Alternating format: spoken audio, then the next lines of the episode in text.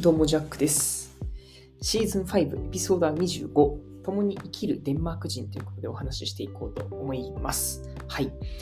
まあ最近ですね、あの、まあちょっと一息ついて、あの、まあ久しぶりにですよね、こう、まあ、本を読むっていうね、特にその日本の本を読んだりとか、やっぱその今まで結構日本のなんかものに触れるっていうことに、ちょっとだけね、抵抗があったんですけども、なんかね、あの、ちょっと読んでみたい本っていうのがあったので、それをね、読んでたらなかなか面白くですね、結構、あのやっぱり日本語がとても分かりやすいなっていうか、一番情報が取りやすいなっていうふうには思ってるんですけども、まあでもね、あのだんだんその自分もこうやって英語に触れてきてて、うん、あの、1ヶ月前よりも、はい、過去の自分と比べると、すごいね、あの一歩ずつ成長してるんじゃないかなっていうふうに思っている次第でございます。はい、今日はですね、どんな本を紹介するかと言いますと、消費税25%で世界一幸せな国、デンマークの暮らしっていうことでお話をしていきます。はい、もうデンマークについてのですね、本を読んだっていうのが今日のお話の肝でして、でそれを、まあ、感想をですね、お話ししていくっていう感じなんですけども、まあ、あの、きっかけですよね。本当にきっかけはですね、あのデンマーク人のね、あの友人がですね、あの、なんか日本人でこんなやつがおるぞみたいな話でですね、あの紹介してもらったんですね。でそれが、ちょうど最近2022年のですね、本当に5月か、なんかその辺にですね、あの、その方がですね、えー書いた、しかもその方が日本人で、あの、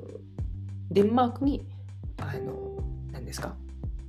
国籍を移して住まれているっていう方がいらっしゃいまして、で、その方が、こういったデンマーク語で書いた本なんですよね。で、僕は全然それを見れることはなかったんですけども、なんかこういう人がいるらしいっていうことで、あのまあ、その人物をね、僕は認識するっていうのが今回のきっかけでございました。まあ、そこからですよね、じゃあ日本語で書かれてる本はないのかっていうふうに探したところ、まあ、いくつかはあったんですけども、その中でも、あの Amazon であったりとか、この電子書籍で読めるものをですね、ピックアップしまして、それが今回の、えー先ほどお話しした、この25%で、えー消費税の25%で世界一幸せなえー国デンマークの暮らしっていうようなタイトルの本になっております。えー著者はですね、ケンジ・ステファン・鈴木さんということで、まあ、ステファンっていうのがね、その、海外の名前なんですけども、もともとはね、鈴木健二さんという方なんですけども、はい、今回ですね、それ読んでみて、あの感じたことであったりとか、お話ししていこうかなというふうに思っております。それでは本編スタートです。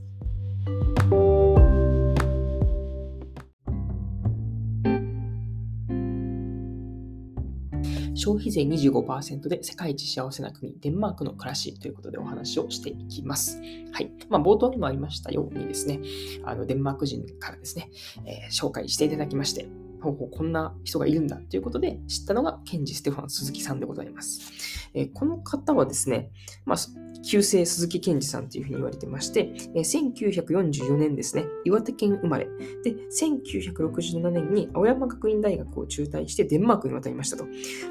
えー79年にデンマーク国籍を取得したっていうことなので、うん。デンマークに渡ったのが67年、つまり、えー12年ぐらいですね、かけて、なんかずっと、うん、なんかデンマークにいはったのか、なんかされてたんですかね。で、えーデンマーク人の女性と結婚して三女を授かりまして、そして1968年にコペンハーゲン大学を入学してとか、うん。で、そこからですね、あの風力発電であったりとか、このデンマークが誇る日本のものっていうのをですね、デンマークは誇る日本のものじゃないな。デンマークは誇るものをですね、日本に、えーこう広めようということで、その一つであるこの風力発電とかっていうのを普及させるような事業を手掛けたりしておるそうです。そして、まあ、それも含めてですよね、えーまあ、ずっとこのデンマークに住まれているので、その日本とデンマークのギャップみたいなところですね、こうまあ、それこそブログで書かれていたりだとか、あとは講演していたりとかっていうような、あと著書になっていたりとかっていうようなものになります。うん。なかなか面白かったので、はい、今回ね、サクッとお話ししていくんですけども、この本の大体の内容はですね、この、まあ、デンマークの暮らしが、まあ、どういったその特徴がその日本と比べてある,、うん、あるのかっていうところをフォーカスしているわけなんですけども、まあ、でもね、そもそもなんですけども、この本、今僕が読んだ本っていうのはですね、えー1000、1000じゃない、えー2011年ですね、4月に発行されているものなので、結構古いんですよね。10年近くが、はい、あの古いものですので、あの残念ながらその最近のものっていうのはあのなくですね、そのあるとすれば2022年に出た、本当に最近のやつなんですけども、あのデンマーク語なので、僕はちょっと全く難読できないというところなので、あのまあ、ありがたいことにね、その友人がその本をどうやらですね、あの実家に持ってるみたいで、で、また、あのその本をこの今学校住んでるんで、学校に送ってもらって、で一緒にそれをですね、あのトランスレートしてくれるみたいな話をしてたので、なんかそこもね、またあの続編になるのかなっていうふうに踏まえてですね、今回は、まあ、2011年の中でのですよね、こういう情報なんだなっていうことをですね、聞いてもらえたらなというふうに思ってます。まずやっぱ、あの今でもそうなんですけども、このデンマークといえばっていうところでいくと、まあ、高福祉、福祉がとても充実していて、かつ、えー、高税収、税金が高いっていうところだと思うんですよね。それについて最初に触れられていて、でもちろんね、その幸福祉っていうところから、あ、結構手厚いんだねとかっていう話があって、もちろんそうなんですよ。なんだけども、一方で、しっかり削るところは削るっていうところが、えここに書かれていて、まずその、デンマーク国民のその規模感としてはですよね、やっぱ圧倒的に、えー、なんだ、えー、人口っていうのはですね、日本に比べると少ないんですよね。確か、兵庫県の人口と同じぐらいっていうふうに言ってはったので、全然ですよね。うん。なので、えー、まあ、そこからこう高税収としてこのお金を使って、だから規模として、スケールとしては、えー、日本よりもはるかに小さいではあるんですけども、だからこそですよね、あの、まあ、少ない、限られたこのお金だからこそ、しっかり国民が、えー、これに使われるべきとか、これにはいらないとかっていうふうに、しっかりとこう、えー、見分ける必要がある。それは、えー、国民もそうですし、国もですね、あのどこにこのエネルギーを注ぐと一番いいのか、えー、国民にとってハッピーなのかっていうところをあの考えられているみたいですね。なので、例えばですね、あのまあ、我々は風邪とかのね、そのちょっとこう、ダグリはっていうことで、あの普通にこう熱風邪とかなった時にですね、まあ、大体、あのね、市販の薬とか飲む人もいますし、まあ、ちょっとね、こう病院に行ったら、まあ、ね、病はあの最初のうちに治した方がいいやんっていうところで、あの軽いものでもね、こう病院に行くっていうのはあるとは思うんですけども、まあ、そもそもね、あのそんなもん取り合ってくれないって感じですね。もう寝てたら治るからっていう感じです。そんな感じで、あのあとは、えっ、ー、とね、歯科矯正とか歯科、歯の治療とかもそうですね。あの命に関わるものに関してはとてもね、あのしっかりサポートされているみたいなんですけども、それ以外のところっていうのがなかなかですね、充実度が低いっていうふうな話がありました。うん。なので、例えばその小さい、えー、時からですね、何かこう持病を持っていらっしゃるとか、何かその難病にかかってっていう時に、えーね、何週間、何ヶ月にわたってその手術であったりとか、あと宿泊であったりとか、でそれこそ、こう、付きっきりでね、この家族は見ないといけないので、その、えー、まあ、付きっきりになっている分の、えー、まあ、生活費であったりとか、医療費もですし、その生活費であったりとかっていうのも込み込みで、この国が全てサポートするっていうようなところでいくと、本当に手厚いのかなというふうに思いますね。うん。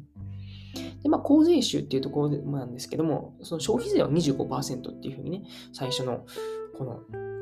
タイトルにもあるんですけども、まあ、消費税が25%だけじゃないんですよね。他にもあの社会福祉であったりとか、いろんなものにね、その税金っていうのがかかってますので、その一つの税金がこうやって消費税っていうだけなので、実質ですね、えー、国民負担は何パーセントかと言いますと、71%っていうふうに言われてます。はい。いや大体その自分が、えー、もらえる、もらえるとか自分で稼いだお金があって、それの71%っていうのが、えー、自己負担っていう形になってます。まあ、自己負担というんですけども、そそれを使って、えー、それこそ学校に行ける、えー、教育費が無料であったりとか、ね、えー、あと定期的にお金がいただけるであったりとかっていうのがあるので、まあ、そこから、あの、なんていうのかな、71%っていうのはもちろん高いんですけども、しっかりと自分に返ってくるっていうような信頼があるからこその、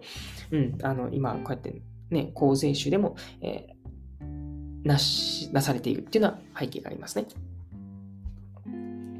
そして、あの、まあ、キャリアっていうところにもこの本では触れていて、まあ、学校もそうですし、えー、仕事っていうところなんですけども、まあそもそもね、学校っていうのはその無料っていう話もありましたし、あとは資格を取る場所っていうふうにもう決まってるんですね。立ち位置としてはこの学校っていうのは、ただただ、えー、大学っていうのがその就職のためのっていうわけでもなくて、もうちょっと分細かく分けたときに資格を取るっていうのが、えー、結構メインになってるみたいです。で、ここで僕が驚いたのは、あのね、サラリーマンとか、僕らでいう一般のその社員であったりとかでも、その、医者でいうね、医療免許のように、何かしらその資格っていうのをそれぞれみんな持つそうなんですね。うん。なので、そういった仕事をするにあたっては基本資格が必要みたいな感じみたいですね。その資格を取るための、えー、学校っていう位置づけみたいです。で、あとね、あの仕事。と、あと給料っていう面なんですけども、この仕事内容に応じて給料が異なるっていうね、ことがあって、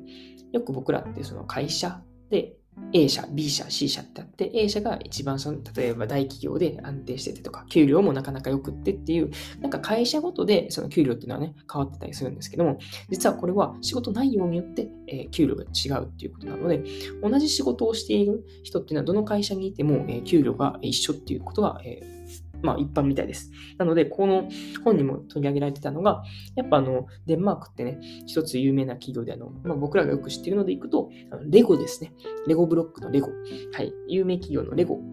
があるんですけども、レゴと、えー、また別の会社、えー、普通の、えー、なんだろうな、中小零細企業とかでもやっている内容が一緒であれば、それはですね、給料が一緒というふうに言われるみたいです。うん。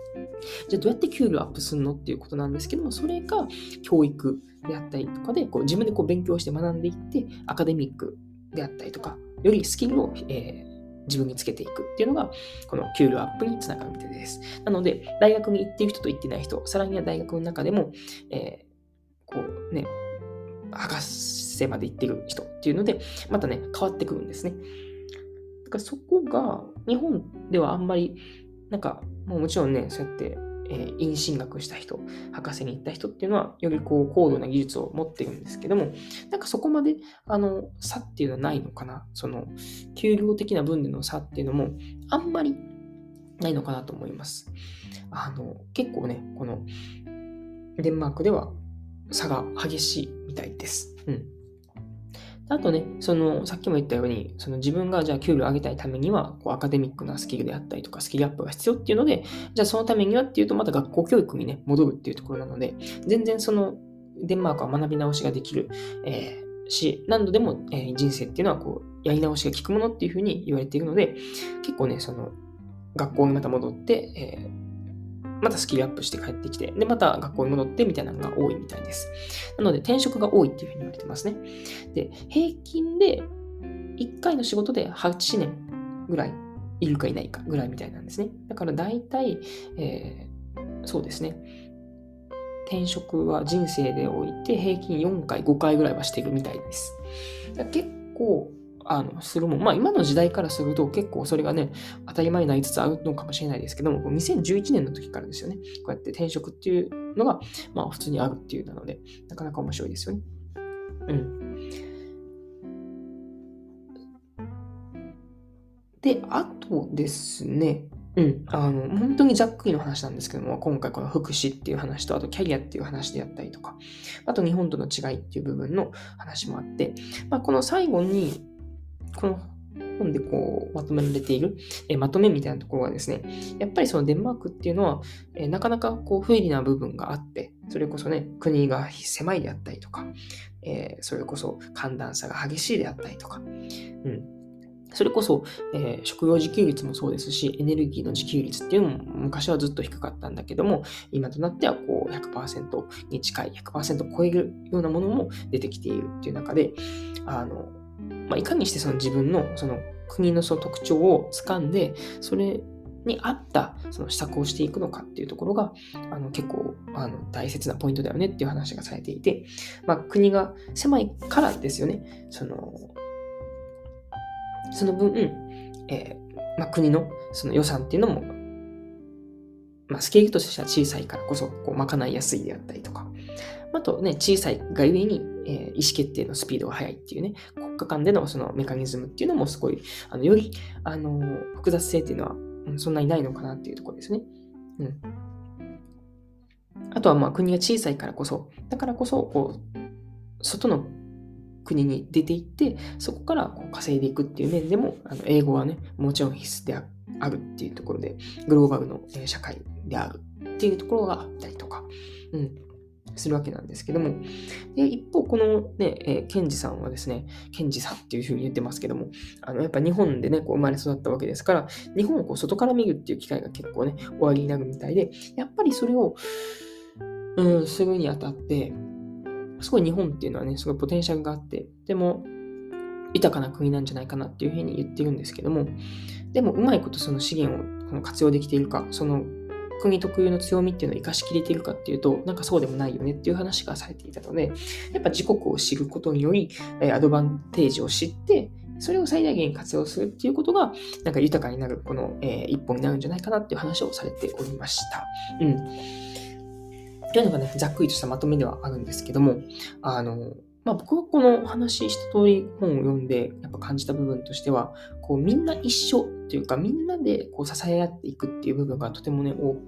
いですね。やっぱあの税金の高さっていう部分もそうなんですけども、だからこそ、あの、こう貧しい人っていうのは、なんで貧しいかっていうと、別にその人の能力が、えー、低いから貧しいってわけじゃなくて、やっぱり家庭環境であったりとか、もともと生まれた時からっていう部分の、なんかそういう格差みたいな部分があるので、なんかそこは、あの、仕方ないよねっていうことで、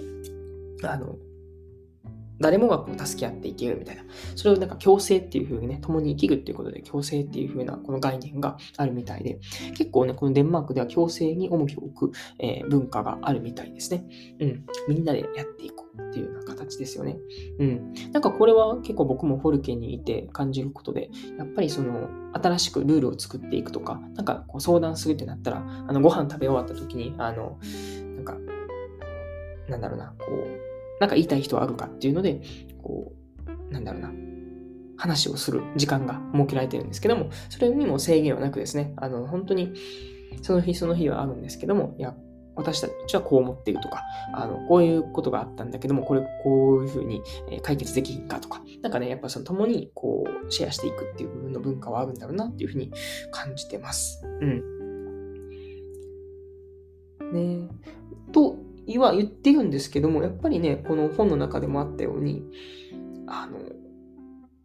何ですかね、まあ、ネガティブな文化っていうか、えー、まあ、課題な部分もね、とてもあるっていう話で、案外その、なんだろうな、ポジティブな面があるがゆえにネガティブな部分もあるっていうところでいくと、やっぱそれだけ、あのね、共生、みんながみんなこう共に支え合っていこうであったりとか、特に、えー、男女っていう部分では特にあまりその違いがない。えーかえー、男性も女性も性別問わずにこの社会に出ていくっていうのが当たり前だからこそですよね。そのあんまりその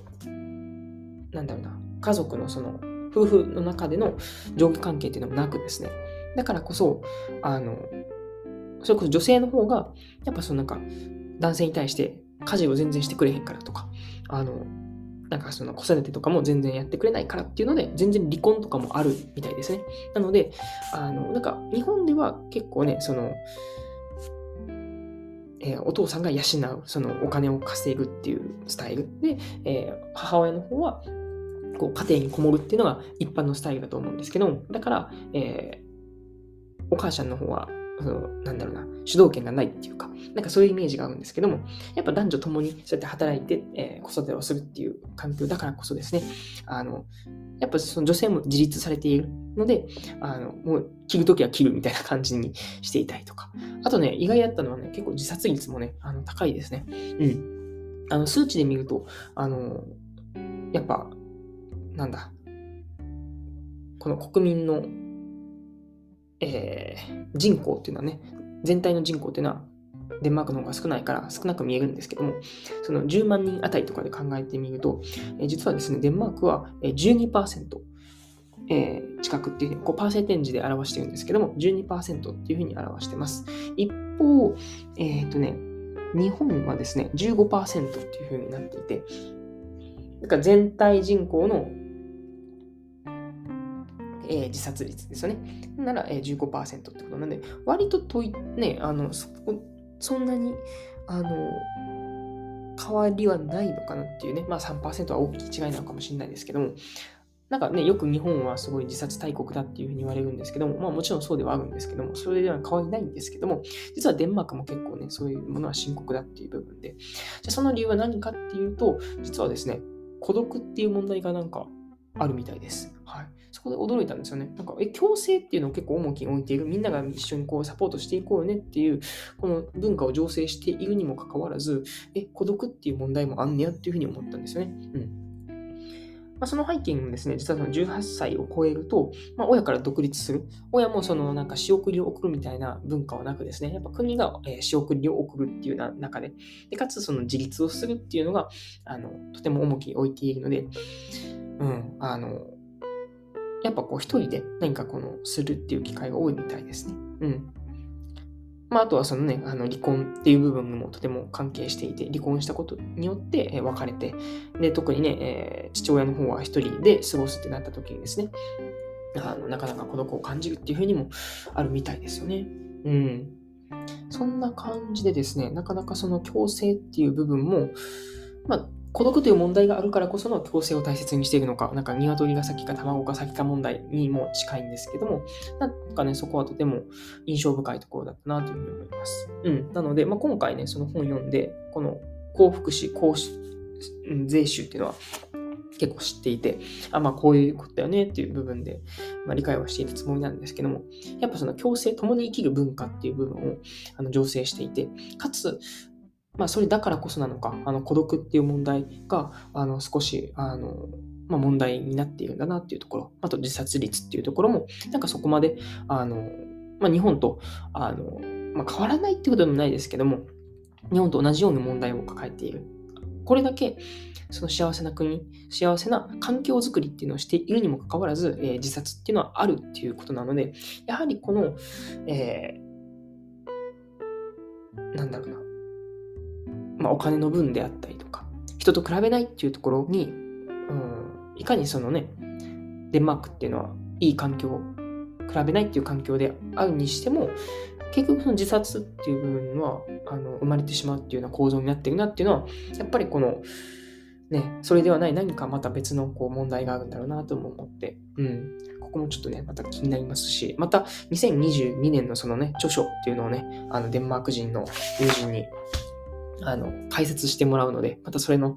うん、あの、解説した後のですね、聞いた後のお話もなんかこれで解説できたらなというふうに思いますので、そちらもお楽しみいただけたらなというふうに思います。はい、そんな感じで今回はですね、えっ、ー、と、タイトルは何でしたっけ、えー、共に生きるデンマーク人ということで、共生ということがタイトルで、えー、まあ、僕はね、あの、あ、こういうものも大切にしてるんだと思ったのが、え今回のタイトルにも含まれてます。共生っていうところでございました。はい。まあ、今回ね、やっぱデンマークでのことについて、うん、まあもちろんね、デンマーク人から直接聞くっていうこともあるんですけども、やっぱり 英語で聞くっていうのももちろん大切なんですけども、えー、日本の言葉で知るっていう部分もね、一つ大切だったなっていうふうに思いました。はい。引き続きですね、あの、この2022年のやつも、うん、翻訳すると思いますので、はい。ぜひぜひお楽しみください。それでは、こんな感じで今日も終わりましょう。お相手はジャックでした。またね。